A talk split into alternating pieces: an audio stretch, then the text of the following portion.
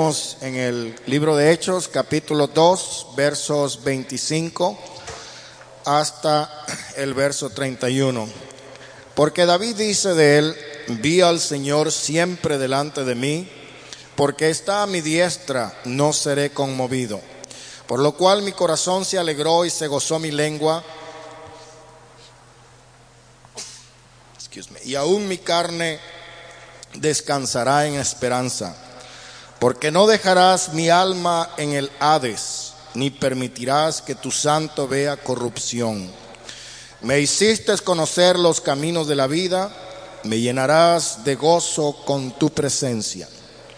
Varones hermanos, se os puede decir libremente del patriarca David que murió y fue sepultado y su sepultura está con nosotros hasta el día de hoy. Pero siendo profeta, y sabiendo que con juramento Dios le había jurado que de su descendencia en cuanto a la carne levantaría al Cristo para que se sentase en su trono, viéndolo antes, habló de la resurrección de Cristo, que su alma no fue dejada en el Hades, ni su carne vio corrupción. Amén. Pueden sentarse, hermano. Esta es la continuación del discurso del sermón de Pedro el día de Pentecostés. Para refrescar y para recordar un poco, hermanos, estuvimos hablando acerca del el sermón que Pedro pronunció después que una gran multitud de personas se reunieron, se convocaron a causa del escándalo, del estruendo, de la multitud que estaba hablando en otras lenguas y glorificando a Dios. Y se reunieron allí acusándolo de que estaban borrachos, pero el siervo de Dios, Pedro, se levantó y rechazó la acusación de que estaban borrachos e inmediatamente eh, enfatizó el tema del cumplimiento de la profecía de Joel, donde hablaba acerca del derramamiento del Espíritu Santo en los postreros días o en la última dispensación o en la siguiente dispensación.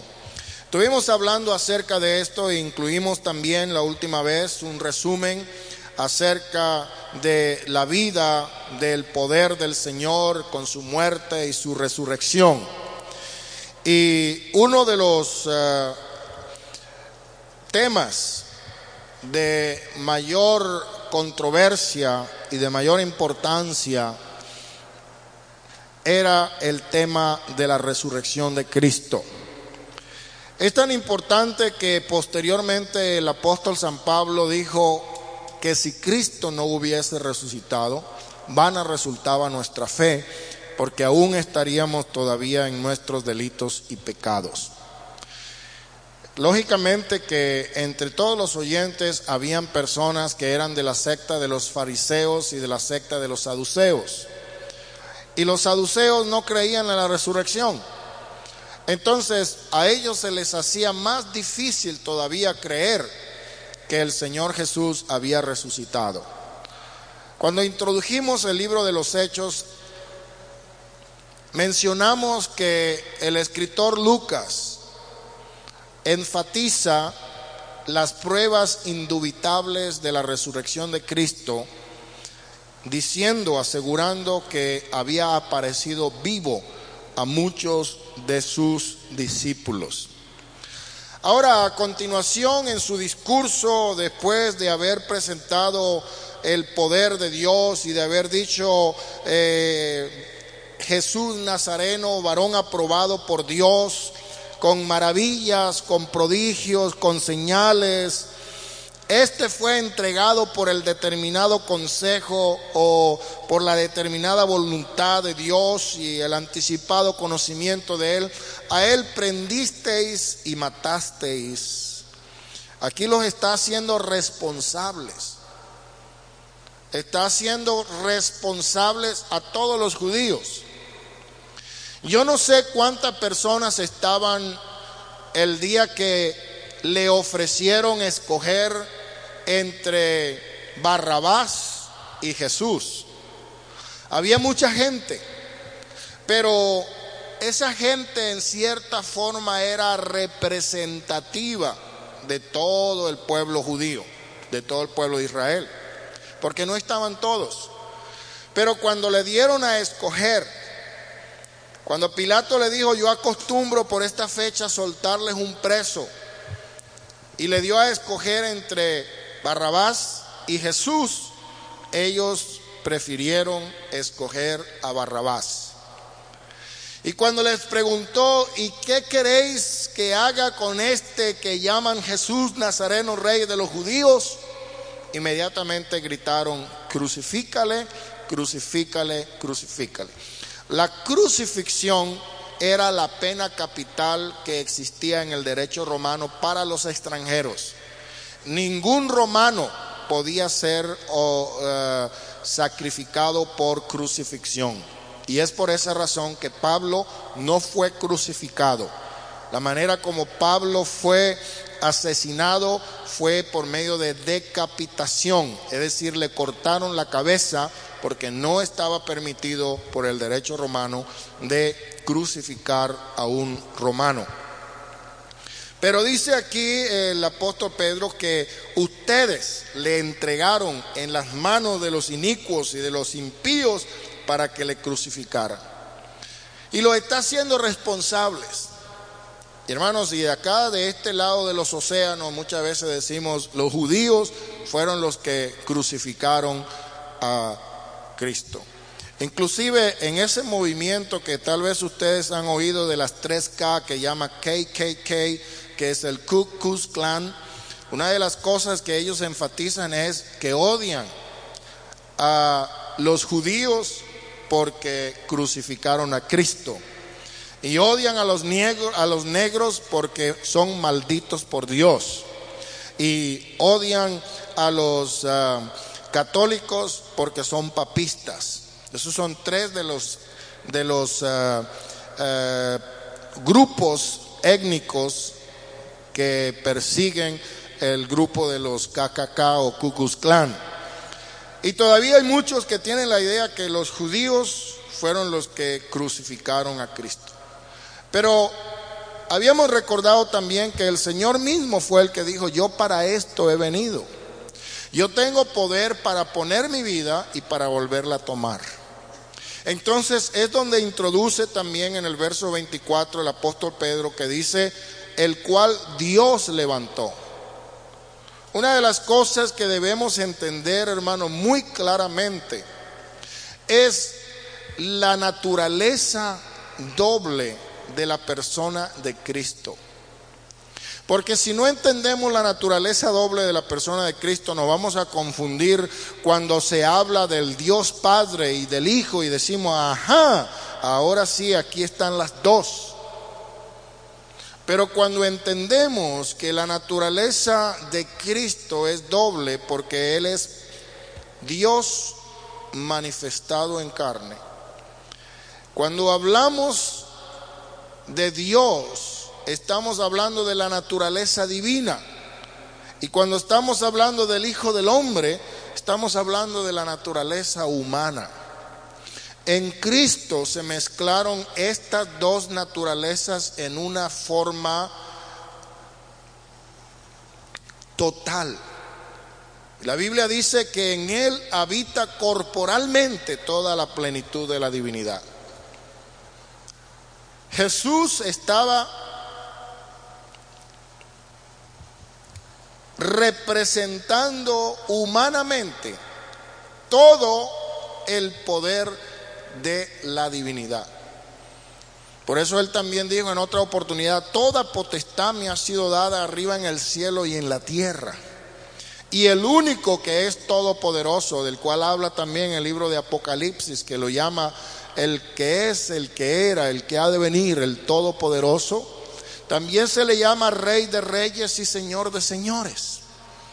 De manera que no hay ninguna duda en cuanto a quién era Cristo. Pero tenemos que ver que Dios no murió, Dios no derramó sangre.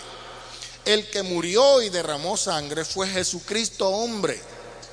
Entonces el poder de Dios, Él mismo dijo, yo tengo poder para tomar mi vida, para poner mi vida y para volverla a tomar. Él dijo, destruyan este templo y en tres días yo lo edificaré. Cuando habla la Biblia de que Dios levantó a Cristo de entre los muertos, no se está refiriendo a dos personas diferentes, se está refiriendo a dos naturalezas diferentes. Ahora en el verso 25 nosotros vamos a encontrar una profecía de David. David compuso muchos salmos. Sin embargo, él no es considerado como un profeta. A pesar de que en sus salmos, inspirados por el Espíritu Santo, hay mucha profecía. Hay muchos salmos que son salmos mesiánicos, es decir, salmos que se refieren o se relacionan al ministerio de Cristo. En el Salmo 16 y en el capítulo, eh, en el Salmo 16 y el verso 8 al verso 10, vamos a encontrar estas palabras que son las que repitió. Salmo 16, estoy en Job, perdón. Salmo 16. Ahora sí. En el capítulo 8, no, Salmo dice en el verso 8, dice, a Jehová he puesto siempre delante de mí, porque está a mi diestra, no seré conmovido. Se alegró por tanto mi corazón y se gozó mi alma y mi carne también reposará confiadamente. Porque no dejarás mi alma en el Seol, ni permitirás que tu santo vea corrupción. Aquí nosotros encontramos una profecía acerca de la resurrección del Mesías. La palabra Mesías y la palabra Cristo significa la misma cosa. Y esta profecía fue hecha como si David estuviera hablando de sí mismo.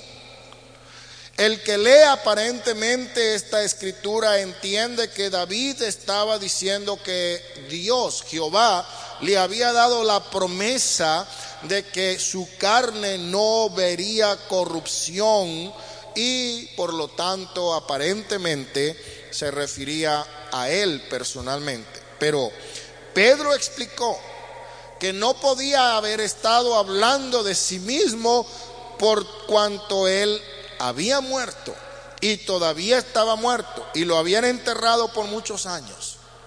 Pero habló acerca de Cristo, quien vendría de su propio linaje. Hay algo que la escritura nos revela y es que Cristo es raíz y linaje de David. En otras palabras, la Biblia dice que Jesús, por la vía de la, de la carne, por la vía natural, Él nació del linaje de David, de la casa de Judá, del pueblo de Israel. Por eso en Romanos capítulo 9 dice, de los cuales son los patriarcas, de los cuales según la carne vino Cristo. Él según la carne vino de la descendencia de Isaac, de Jacob, de Judá, de David. Pero entonces si es descendiente de David, como lo aceptaron cuando él se presentó en, Jerusalén y decían, ah, le llamaban eh, hijo de David, y él lo aceptó porque en realidad lo era. Pero por otra parte, la escritura nos da a entender que David procedía del linaje de Cristo. Es una cosa humanamente incomprensible. Usted no puede ser nieto de su abuelo y al mismo tiempo abuelo de su abuelo. ¿Entienden? Pero acuérdense que la palabra del Señor dice que antes que Abraham fuese, antes que Abraham hubiese nacido, antes que Abraham apareciera en la tierra, dice Jesús, yo soy. ¿Qué quiere decir con eso? eso quiere decir que él era más antiguo que Abraham. Y le dijeron los judíos, tú no tienes ni siquiera 50 años de edad y tú dices que conoces a Abraham y que Abraham se gozó de ver tu día. ¿Cómo es eso? Tú estás loco. Pero él le dijo, antes que Abraham fuese, yo soy. De manera que Jesús es descendiente de David según la carne, pero también es la raíz lo que quiere decir el primero de todos, del cual salió también David, porque Dios crió al hombre y del hombre se desarrolló unas generaciones y llegó hasta el tiempo de David. Por eso era el hijo prometido de David de quien se estaba hablando. En el Salmo 89, en el capítulo 3, en el verso 3, perdón, del, del Salmo 89.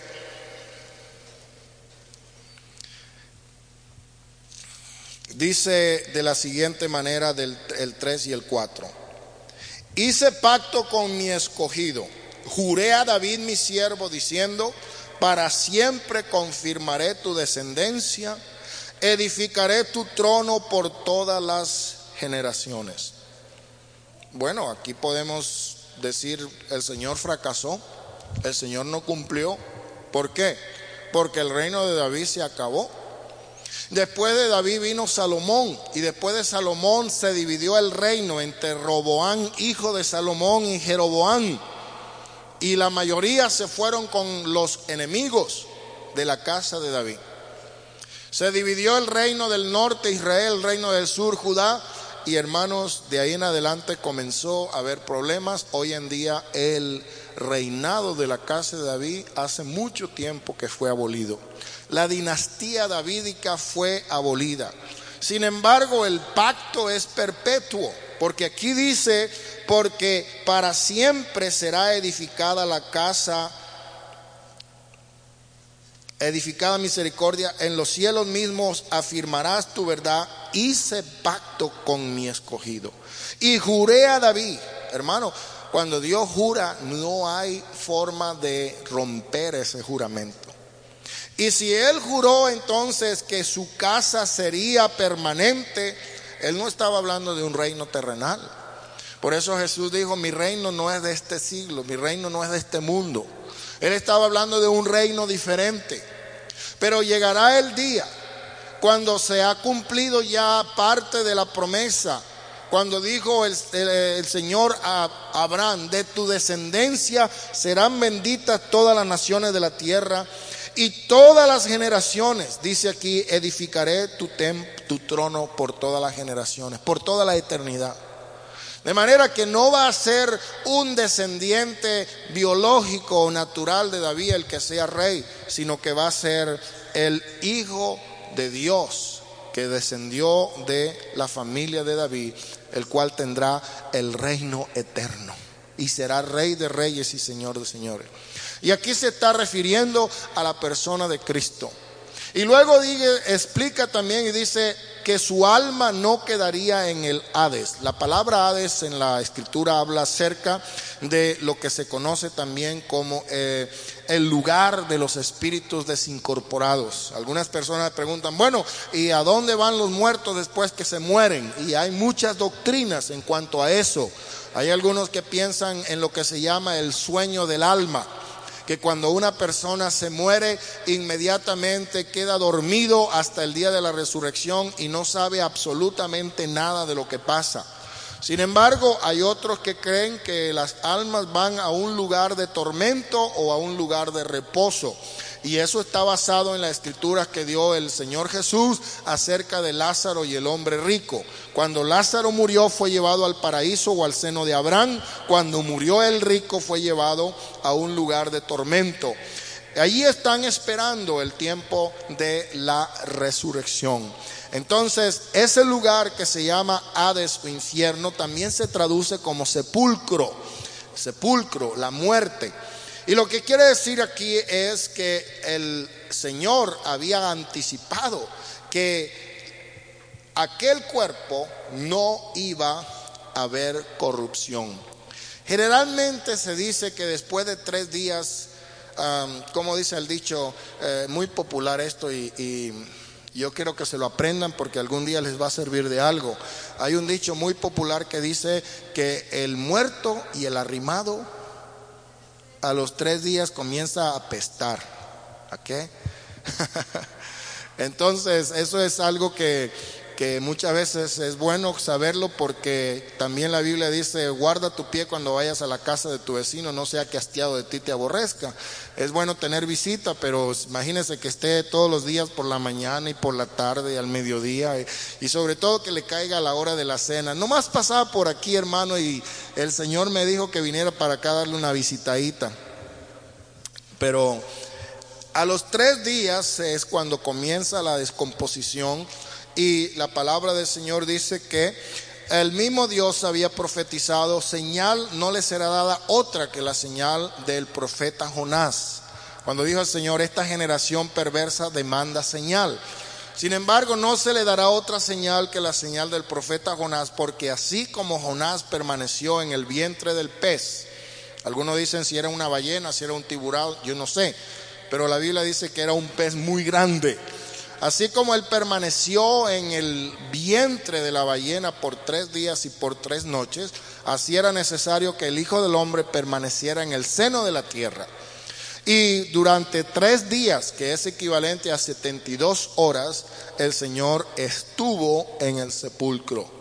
Pero la palabra de Dios nos dice que el primer día por la mañana, hay algo muy importante hermano, que es que ah, los días judíos no empiezan en la mañana. Los días judíos empiezan en la noche. Por ejemplo, hoy para nosotros es martes, pero para ellos no es martes, ya es miércoles, porque el día comienza ahora cuando el sol se pone, fue la noche y el día, la tarde y el día, al revés. Entonces, en la mañana del primer día fue cuando el Señor muy temprano por la mañana se levantó y se habían cumplido ya los tres días y las tres noches. De manera que la verdad de la muerte y la resurrección de Jesús, tal como fue profetizado por David, también está confirmada en el Nuevo Testamento antes de que Jesús ascendiera a los cielos. Él descendió primero, dice la Biblia, a las partes más bajas, a la profundidad donde estaba la morada de los espíritus malos. Eso lo encontramos en Efesios capítulo 4, verso 9 y verso 10. Ahí leemos en Efesios capítulo que dije 4,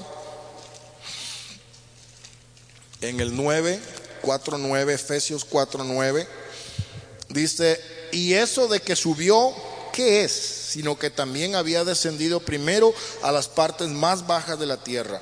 Y el que descendió es el mismo que también subió por encima de todos los, ¿qué? Ok, a mí falta un pedacito aquí. Ajá, ahora sí. De los cielos para llenarlo todo. Entonces aquí podemos ver que Él subió, dice primero descendió. Y también Pedro dijo que por medio de su muerte en la cruz, Él fue y predicó a los espíritus encarcelados que habían sido desobedientes en los días de Noé. Vamos a leer en primera de Pedro el capítulo 3, verso 18, primera de Pedro 3, 18. Porque también Cristo padeció una vez por los pecados, el justo por los injustos, para llevarnos a Dios, siendo la verdad muerto en la carne, pero vivificado en el Espíritu en el cual también fue y predicó a los espíritus encarcelados, los que en otro tiempo desobedecieron cuando una vez esperaba la paciencia de Dios en los días de Noé, mientras se preparaba el arca en la cual pocas personas, es decir, ocho, fueron salvas. Gloria al Señor.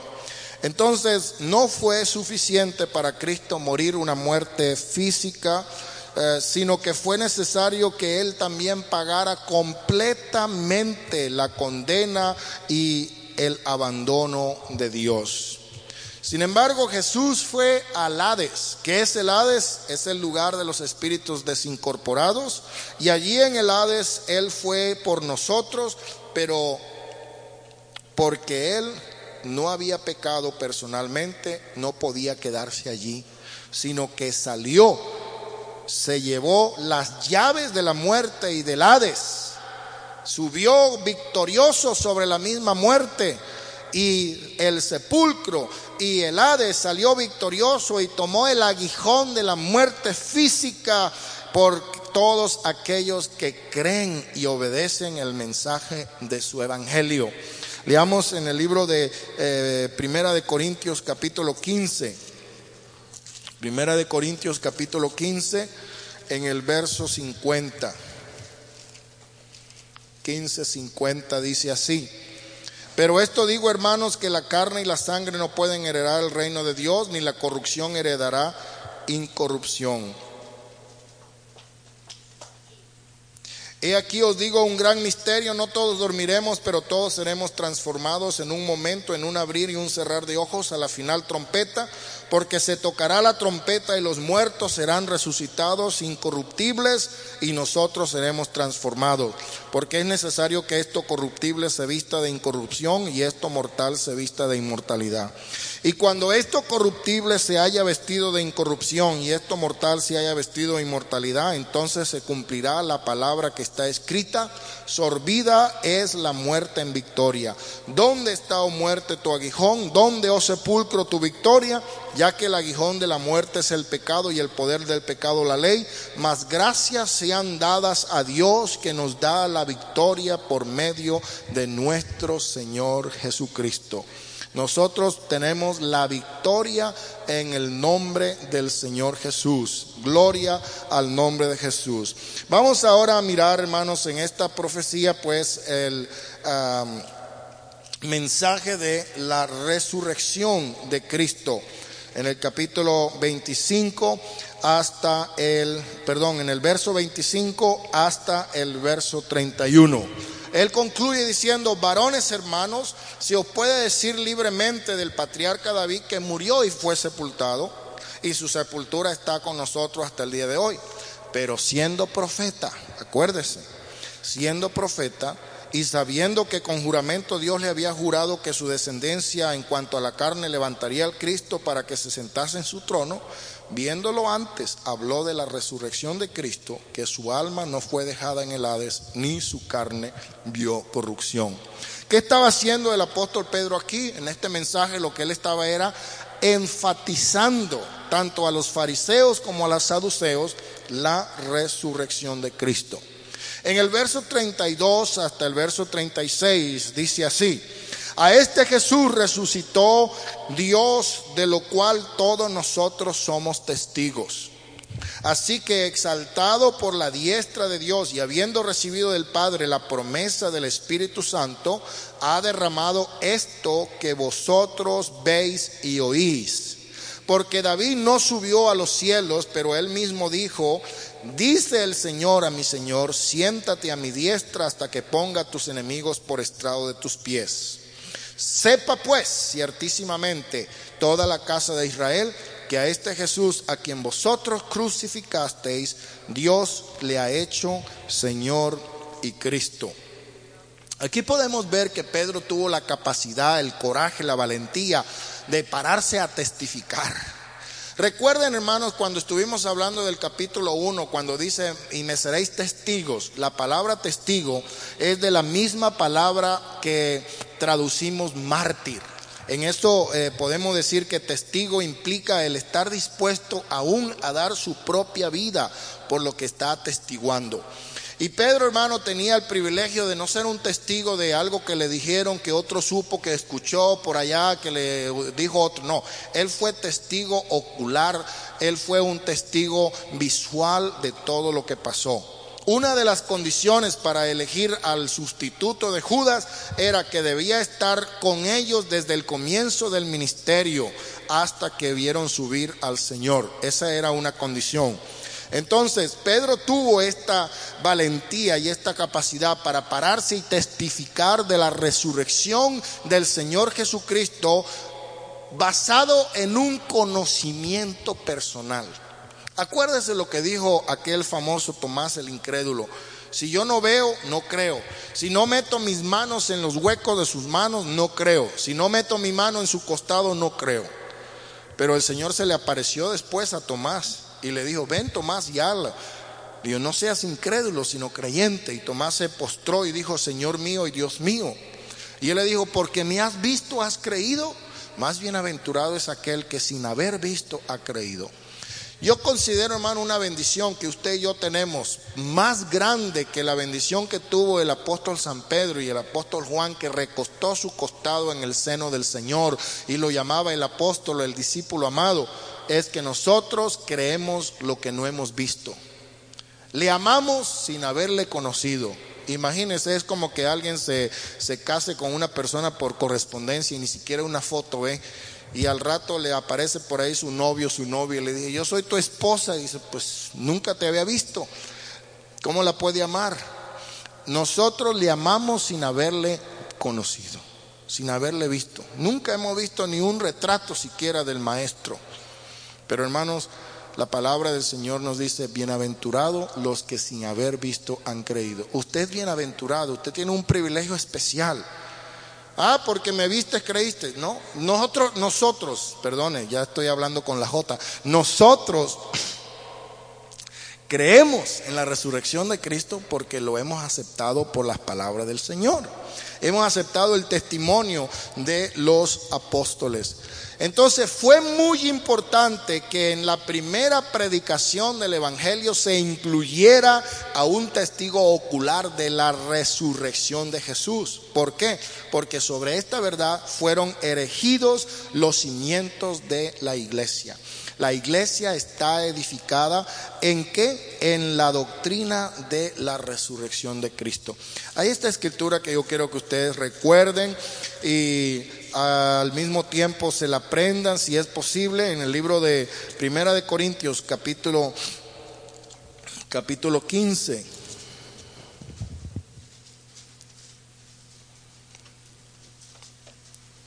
En el, capítulo 15 todo habla acerca de la resurrección de Cristo y el, del verso 12 al verso 19 eh, habla acerca de la importancia de la resurrección de Cristo. En el verso 14 dice, oh, sí, 14, y si Cristo no resucitó, vana es entonces nuestra predicación y vana es también nuestra fe. ¿Por qué? Estamos predicando un hombre muerto, estamos predicando a alguien que, que, lo mataron y se quedó ahí en la tumba y le hicieron un monumento. Pero dice aquí él, y somos hallados falsos testigos de Dios, porque hemos testificado que Dios le resucitó a Cristo, estáis en vuestros pecados. Esta es una forma retórica de enredar a los incrédulos, a los opositores, que decían, no hay resurrección. Pero si no hay resurrección, Cristo no resucitó. Y si Cristo no resucitó, vana es nuestra fe. Bendito sea el nombre del Señor.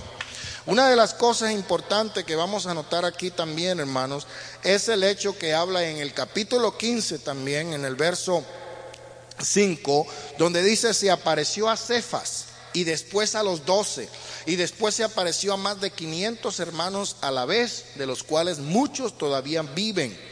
Y Ah, otros duermen. Después se apareció a Jacobo y a los apóstoles y por último, como a un abortivo, se me apareció a mí. De manera que el Señor se apareció a muchas personas. Por esta razón el Señor se le apareció después de su resurrección a los apóstoles. ¿Para qué?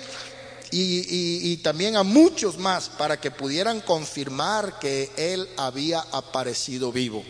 Algunos decían, es alguno que se parece, es un doble, Así como salen por ahí dobles de, Michael Jackson y de Julio Iglesias y de, y de artistas famosos que la Madonna. Y no, es una postiza que se hace pasar por el verdadero porque se parece mucho a Ronald Reagan o a cualquier, a Pelé. Y ah, mira, ahí va Pelé. No, no es ningún Pelé, es un pelado que se hace pasar por Pelé.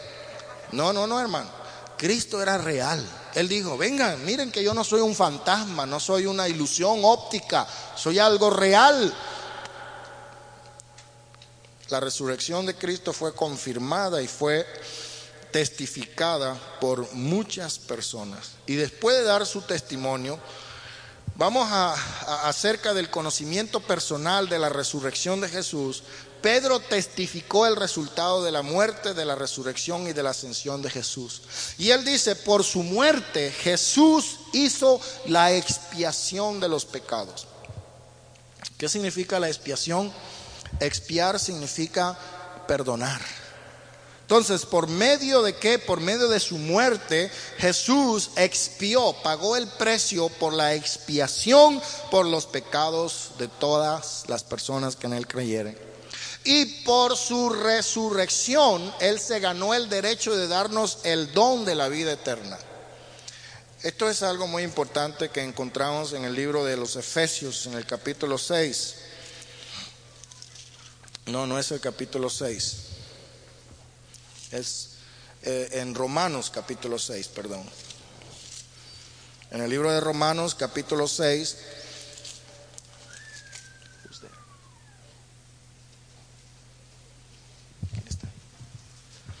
Dice en el verso um, en el verso 4 dice, porque somos sepultados juntamente con Él para muerte por el bautismo, a fin de que como Cristo resucitó de los muertos por la gloria del Padre, así también nosotros andemos en vida nueva. Porque fuimos plantados juntamente con Él en la semejanza de su muerte, así también lo seremos en la de su resurrección. De manera que así como Cristo resucitó, si Él no hubiese resucitado, tampoco nosotros resucitaríamos. Pero como Él es las primicias, entonces nosotros tenemos la promesa de la vida eterna por medio de su resurrección. Señor murió en su muerte pagó la expiación por nuestros pecados, en la resurrección se ganó el derecho de darnos la vida eterna y ascendió a los cielos. ¿Para qué? Para derramar la promesa del Espíritu Santo. Acuérdese que él dijo, a ustedes les conviene que yo me vaya, porque si yo no me voy, el consolador no va a poder venir. Ahora, en estos momentos yo estoy en medio de ustedes, pero luego vendré y estaré adentro de ustedes. Esa es la promesa de Dios. Es la promesa del Espíritu Santo. Y cuando Él ascendió a los 10 días de haber ascendido, porque Él estuvo 40 días después de la Pascua estuvo 40 días, 40 noches apareciéndose. Diez días después se celebraba la fiesta del Pentecostés. Ellos estuvieron 10 días esperando. A los 10 días entonces que el Señor ascendió, Él derramó la promesa del Espíritu Santo. Y la promesa del Espíritu Santo, de acuerdo con Efesios capítulo 1, versos 13 y 14, habla de las arras. La arra es una especie de prenda en garantía. Algunas veces usted anda por ahí por un garage sale y, ve algo que le gusta y, no trae dinero completo y dice, ¿cuánto vale? Siete dólares. Pues mire, nada más tengo tres dólares. Se los voy a dejar en depósito y voy a mi casa y regreso y le pago la diferencia. ¿Alguna vez ha hecho usted eso? ¿Nunca? ¿Ah? Nunca. ¿Ah? Pero usted deja algo en depósito para garantizar. El Señor nos ha dejado el depósito. Las arras de nuestra heredad son el bautismo del Espíritu Santo. Entonces, por medio del Espíritu Santo nosotros tenemos la prenda de nuestra herencia de la vida eterna. Es como un anticipo. ¿eh? Le voy a dejar este depósito aquí para darle un anticipo de lo que va a ser la heredad perpetua de los hijos de Dios. ¿Cuántos alaban al Señor? Un gloria a Dios con más energía. Amén. Así se hace. Gloria al Señor. Entonces vemos la multitud de los judíos que habían venido al templo de Jerusalén para celebrar en ese día la fiesta del Pentecostés, estaban viendo y estaban oyendo la manifestación del Espíritu Santo que se le había dado a toda la gente que estaban ahí, 120 en total aproximadamente estaban ahí. Jesús, a quien ellos habían considerado como a un criminal y le habían crucificado con falsas acusaciones. Porque hermanos, eh, eh, de acuerdo con la ley, si habían dos testigos que pudieran acusar a una persona, esa persona moría. Si habían dos testigos que decían, a esa mujer la hemos visto cometer adulterio, nosotros vimos, la vimos con nuestros ojos, la agarramos, ese testimonio era suficiente evidencia, aunque fuese falso testimonio, para que esa persona fuese considerada un criminal y fuese digno de muerte. A Cristo lo acusaban de todo y a veces en las acusaciones se enredaban los falsos acusadores y uno decía una cosa y otro decía otra cosa y decía, bueno, por fin póngase de acuerdo, ¿dijo o no dijo? Porque lo acusaron falsamente. Y por esa razón lo consideraban como un criminal. Ahí estaba en medio de dos ladrones crucificados. Y uno dijo, nosotros por nuestras obras estamos aquí pagando por lo que hemos hecho, pero este ningún mal hizo.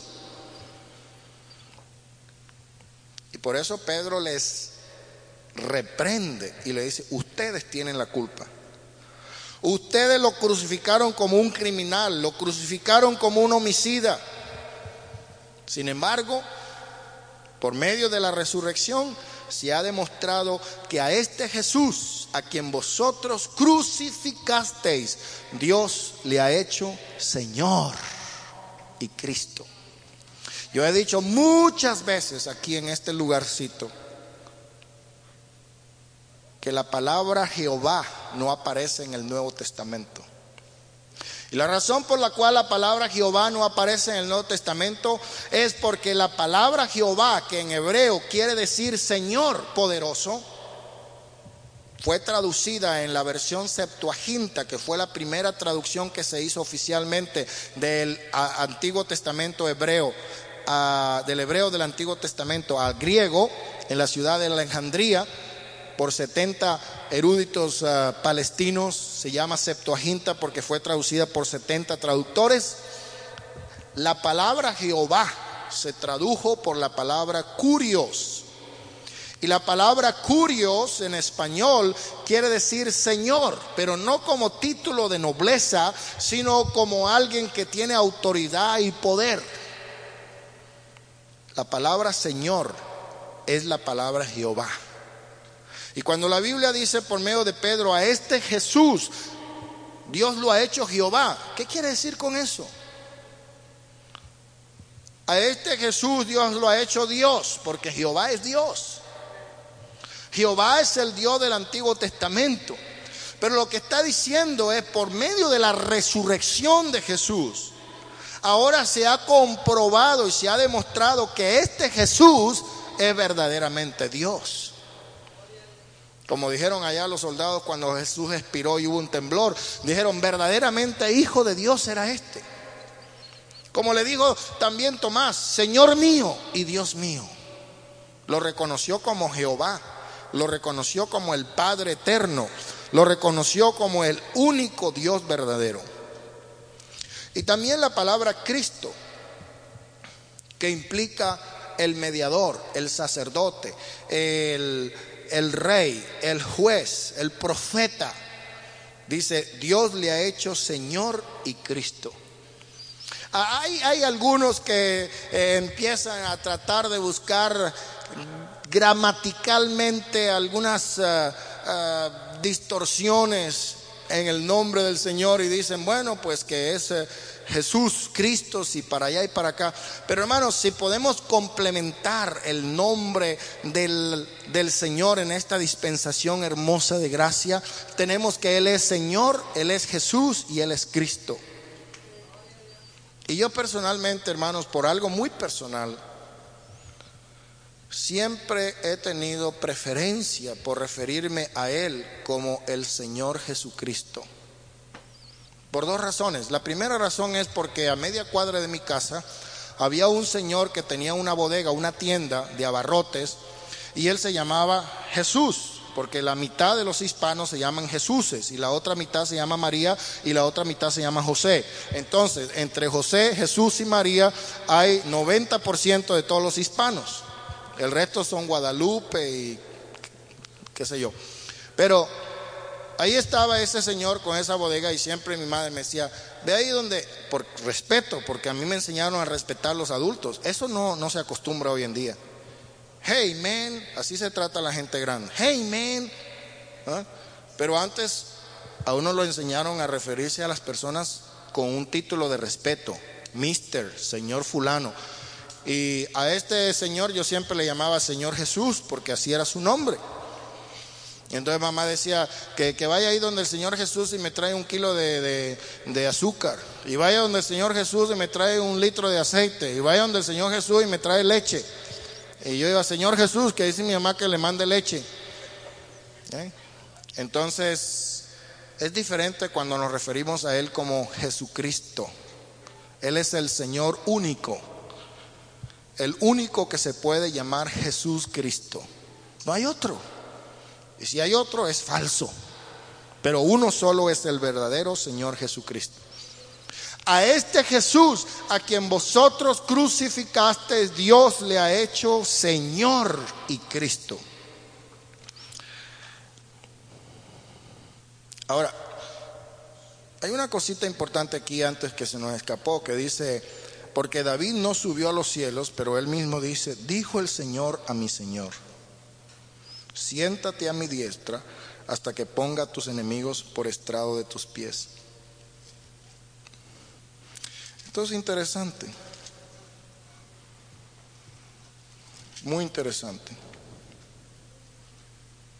Porque no está hablando aquí que David iba a tener a todos sus enemigos, los filisteos y todos los feos, saduceos, eh, filisteos, eteos, todos los feos, los iba a tener debajo de sus pies. Pero se está refiriendo al Señor Jesús. Porque mire, en el libro de Primera de Corintios, capítulo 15, Verso 24 dice, luego el fin, cuando entregue el reino al Dios y Padre, cuando haya suprimido todo dominio y toda autoridad y potencia, porque preciso es que Él reine hasta que haya puesto a todos sus enemigos debajo de sus pies. Y el postrer enemigo que está, que será destruido, es la muerte. Entonces, no es David el que va a sujetar a sus enemigos por estrado de sus pies, es el Señor Jesús el que va a sujetar a sus enemigos por debajo de sus pies y la muerte será destruida. ¿Cuántos alaban al Señor? Isaías profetizó que cuando el Señor Jehová Dios llegara a hacer la salvación de los hombres, ellos sacarían con gozo aguas de la fuente de la salvación y le cantarían alabanzas a él. Vamos a leerlo en el libro de Isaías capítulo 12. Isaías capítulo 12. Dice, en aquel día dirás, cantaré a ti, oh Jehová, pues aunque te enojaste contra mí, tu indignación se apartó y me has consolado. He aquí, Dios es salvación mía, me aseguraré y no temeré, porque mi fortaleza y mi canción es Jehová, quien ha sido salvación para mí. Sacaréis con gozo aguas de las fuentes de la salvación y dirás en aquel día, cantad a Jehová, aclamad su nombre, haced recordar que su nombre, haced célebres en los pueblos sus obras, recordad que su nombre es engrandecido, cantad salmos a Jehová porque ha hecho cosas magníficas, si ha sabido esto en toda la tierra, regocíjate y canta, oh moradora de Sión, porque grande es en medio de ti el Santo de Israel. El ángel también le dijo a José, su nombre será llamado Jesús, Jehová Salvador, porque él salvará a su pueblo de sus pecados. Eso está en Mateo capítulo 1 y verso 21. Y también dijo que les daría la esperanza de la vida eterna en Juan 6, 40. Hermanos, Él fue entregado para que muriera en la cruz del Calvario por nuestros pecados y así pudiera también levantado de la muerte para nuestra justificación. Ahora Jesús, por su muerte y por su resurrección, restauró nuestra heredad, restauró nuestra herencia de la vida eterna, la cual habíamos perdido por medio del pecado de Adán. Y así juntamente con el regalo de la vida eterna, Él también nos dio muchas otras promesas y beneficios para que nosotros lo disfrutemos en esta vida y también en la venidera. ¿Cuántos alaban al nombre del Señor? Ahora, más adelante, vamos a mirar cuál fue el resultado de el mensaje de Pedro. ¿Cuál fue el resultado? Cuando él dijo, sepa pues ciertísimamente toda la casa de Israel que a este Jesús, a quien vosotros crucificasteis, Dios le ha hecho Señor y Cristo. El verso 37 nos habla acerca del el resultado, el resultado del mensaje. En realidad, hermanos, para resumir lo que Pedro predicó en el día de Pentecostés, él habló acerca de la muerte, la sepultura y la resurrección de Jesucristo. Dijimos anteriormente que eso es lo que se llama el querigma, el mensaje evangélico. La muerte, la sepultura y la resurrección de Cristo. Las buenas nuevas, las buenas noticias del Evangelio. Y cuando ellos escucharon estas palabras, se compungieron de corazón. ¿Qué les hizo compungirse de corazón? El Espíritu Santo los tocó. Yo recuerdo una vez que un predicador muy astuto y que sabía presentar su mensaje en una forma muy sutil, comenzó a narrar una historia acerca de un perrito Y no recuerdo los detalles, pero era una historia muy triste. Y a veces cuando nos cuentan historias tristes nos quedamos callados. Yo tengo 22 muchachos que son diablillos, bullosos, no hay manera de que estén callados por más de dos minutos. Pero una vez estaba leyendo una historia muy triste de una muchachita muy pobre que tenía una madre enferma que se le estaba muriendo y no tenían con qué comprar las medicinas. Pero la niña tenía un pelo negro muy largo y muy bonito, sedoso, y ella se sentía muy ah, orgullosa de su pelo. Se dedicaba bastante tiempo a peinarse y a mirarse su pelo. Entonces una amiga le dijo, hay un lugar en San, en San Diego donde puedes vender tu pelo a un buen precio y con ese dinero puedes comprar las medicinas de tu mamá. Y todos estaban bien calladitos y bien tristes por la historia de aquella niña que tuvo que vender su pelo para comprar medicinas. Les tocó bien profundo, se quedaron calladitos. Y así este predicador estaba hablando de este perrito. Y a la final el resultado de la historia fue que el perrito se murió. Y cuando terminó de hablar acerca del perrito, había más de una docena, especialmente de hermanas, llorando, hombres llorando por la historia triste del perrito. Y después que los vio que todos estaban así con los ojos, ¿eh? porque hay muchos que aman más a los perros que a los humanos. Aquí en este país comen mejor los perros que mucha gente allá en nuestros países, en México, en Salvador, en Venezuela, en Brasil les dice, fíjense cómo son las cosas. Les he contado una historia de un perro y están todos llorando. Pero si les estuviera hablando del sacrificio de Cristo en la cruz del Calvario, estuvieran diciendo, ah, lo mismo ya lo he oído tantas veces. Ahí donde está la clave. Cuando ellos oyeron el mensaje se compungieron de corazón. El Espíritu Santo es el que toca, el Espíritu Santo es el que convence al hombre, al mundo de pecado. Y una de las cosas que tenemos que hacer, hermanos, orar para que Dios sea tocando el corazón de los que oyen la palabra. La Biblia dice que la fe viene por oír y el oír la palabra. Hay mucha gente que ha oído la palabra de Dios. Si tuviéramos un récord de cuántas personas han escuchado por primera vez el mensaje en este lugar, yo creo que pasaríamos de varios miles ya.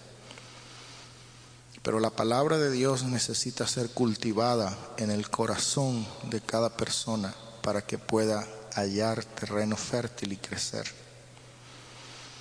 Y la iglesia tiene parte de la responsabilidad porque el pastor predica la palabra, pero es necesario también que la iglesia ore y clame e interceda para que esa palabra halle corazones fértiles. Porque dijo Pedro, Pablo, yo sembré, Apolo regó, pero el crecimiento lo da Dios.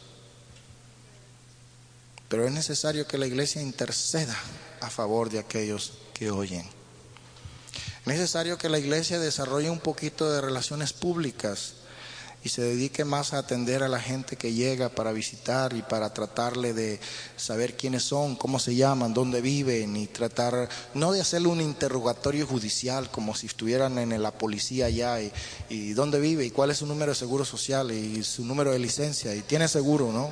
No somos policías, hay que ser prudentes. Pero hermanos, es importante que la iglesia también haga su parte para que el mensaje que se está predicando pueda hacer efecto en los corazones y realmente puedan decir, como dijeron aquellos varones hermanos, ¿qué haremos? Bien, yo creo que vamos a terminar ahora hasta aquí y vamos a concluir la última parte del capítulo 2, desde el verso 37 hasta el verso 47. Si el Señor nos permite, podríamos hablar acerca de esto en nuestra próxima lección que es el domingo que viene. Dios les bendiga hermanos y ojalá en el nombre del Señor que usted se ponga a leer el libro de los hechos, se ponga a estudiarlo, se ponga a orar porque verdaderamente hay mucho que aprender. Yo aprendo, yo no sé si usted aprende, pero yo aprendo. Amén. Y usted no puede salir de aquí esta noche y decir, no he aprendido nada. ¿Qué hemos aprendido? Hemos aprendido cuál es el centro de importancia del mensaje de Pedro, la resurrección de Cristo. Amén. Gloria al nombre del Señor. ¿Qué le parece si estamos en pie y alabamos al Señor? Voy a invitar al hermano que pase para que nos ayude a cantar unas alabanzas. Y asimismo, hermanos, nos preparamos para el día jueves, que vamos a tener también el servicio de las hermanas Dorcas.